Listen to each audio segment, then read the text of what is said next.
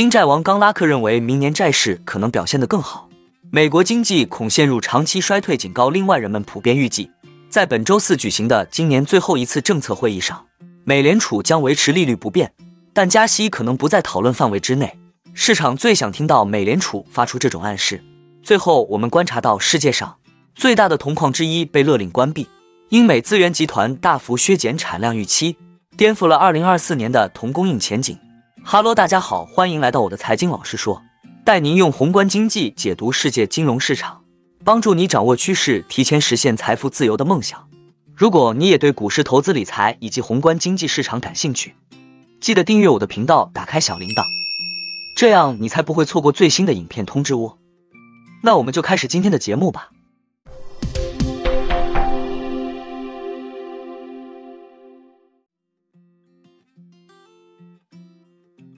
双线资本 CEO 有“新债王”之称的冈拉克最新表示，此前从银行业撤出的大笔存款，接下来更有可能进入债市而非股市，房价可能下跌，经济衰退可能在明年夏季来临。今年春季的地区银行业危机促使人们将现金从银行存款中取出，并将其大量投入货币市场基金。许多分析师认为，这些资金流入金融市场对股市来说可能是个好消息，但他驳斥这一观点。他说：“认为人们会从货币市场基金、六个月期国库券等低风险资产转战至方舟型基金或期巨头等风险资产的想法是错误的。这意味着投资者风险偏好的巨大转换。我认为这是不合逻辑的。”冈拉克认为，这些资金流入美国国债和其他安全债券的可能性更大。这位经验丰富的基金经理还谈到了美国房地产市场，由于买家不愿接受超过百分之七的抵押贷款利率。而潜在的卖家也不愿放弃他们锁定的更低利率，因此今年美国房地产市场基本上已经冻结。自去年三月以来，美联储为应对历史上的高通胀，将利率从接近于零提高到百分之五以上，导致抵押贷款成本大幅上升。冈拉克说：“我相信，如果抵押贷款利率进一步下降，比如一个百分点，我认为我们会开始看到房价走弱，因为我们将释放供应。具有讽刺意味的是，我们可能会看到房价随着。”抵押贷款利率的下降而恶化，这与我们四十年来的大部分经历正好相反。冈拉克还对美国国债敲响了警钟，他警告说，未来五年内利息支出可能会飙升至联邦税收收入的百分之二十左右。他指出，历史上美国政府在衰退期间都会出现预算赤字，因为他一直努力提振经济。他认为利率可能会在更长时间内保持在较高水平，这将为美国的债务膨胀铺平道路。这位知名投资者还重申了他的观点，即美国很可能出现长期的经济衰退。他指出了收益率曲线倒挂和费城联储的同步经济活动指标，后者已触及通常预示未来经济有麻烦的水平。他说，这完全符合美国经济将于明年第二季度左右陷入衰退的可能性。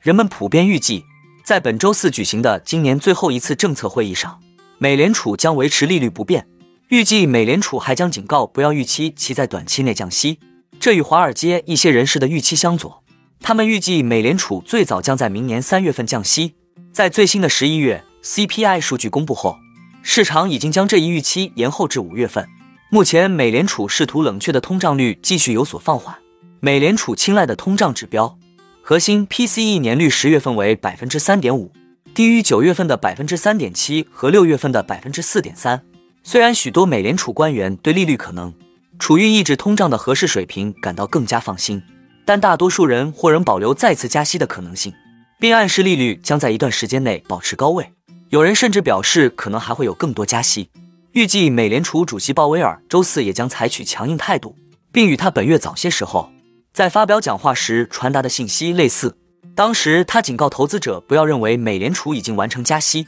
且很快就会转向降息。他在十二月一日表示，现在自信地得出结论，认为我们已经采取了足够的限制性立场，或者推测政策何时可能放松都为时过早。他还表示，美联储准备在合适的时候进一步收紧政策。美联储观察人士说，鲍威尔本周可能会选择在发表强硬言论的一个原因是，在今年秋季长期美债收益率迅速飙升后，金融环境最近有所放松。十年期美债收益率在十月份达到了百分之五。但现在已经回落到百分之四点二五左右，与九月初的水平完全一致。与此同时，股市也在飙升。标普五百指数今年上涨了近百分之二十，纳斯达克综合指数上涨了近百分之三十八。华尔街预计美联储周四维持利率不变的可能性接近百分之一百，同时也预计最快五月份就可能降息。经济学家预计从明年春天开始，美联储将降息整整一个百分点。他还预计美联储官员将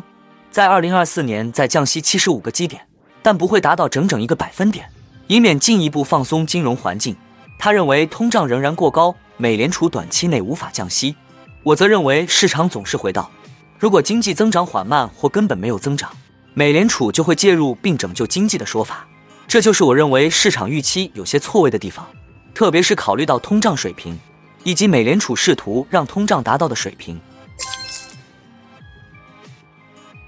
对二零二四年铜供应过剩的预期似乎落空了，由于全球各地一系列新的大型项目启动。未来几年本应是铜矿的丰收期，业内大多数人都预计在本十年晚些时候，市场将再次收紧之前出现可观的供应盈余。届时，对电动汽车和可再生能源基础设施的需求激增，预计将与新矿的缺乏相冲突。然而，如今采矿业就已经凸显了铜供应的脆弱性。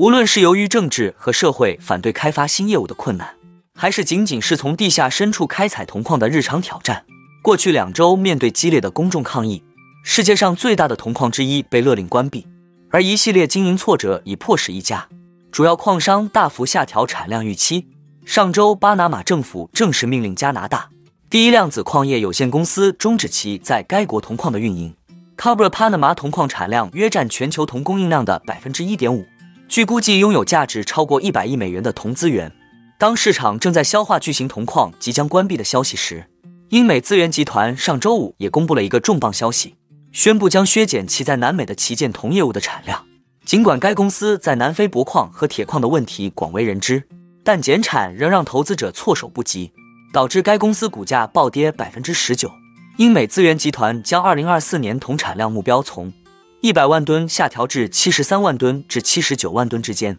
相当于减少了一家大型铜矿的产量。二零二五年产量将进一步下降。BMO 资本市场原本预测明年精炼铜将出现大量过剩，但现在却预测小幅赤字。高盛集团一直看好铜的前景，此前已预测2024年铜供应出现短缺，现在预计供应缺口将扩大到超过50万吨。杰弗瑞现在也预计明年将出现严重赤字。尽管存在对房地产行业的持续担忧，但迄今为止铜价对供应中断的反应一直很温和。任何需求复苏的迹象都将打击供应收紧的市场。对短期内市场供应趋于宽松的预期，在今年大部分时间里打压了铜价，导致铜价横盘震荡。十月初，国际铜研究组织表示，预计明年铜供应过剩四十六点七万吨，这是自二零一四年以来最大的供应过剩预测。伦敦金属交易所的铜库存自年中以来飙升至两年高位，但目前已连续三周回落。经济学家表示，供应中断明显增加，市场供应短缺的可能性越来越大。我们可能正处于下一个牛市的山脚下。那我们今天的节目就先分享到这里。你也喜欢用宏观经济看全球投资的机会吗？如果你也喜欢这样的内容，记得帮我点赞以及订阅分享。YouTube 的大数据就会再推荐类似的影片给你哦。那我们下一支影片见了，拜拜。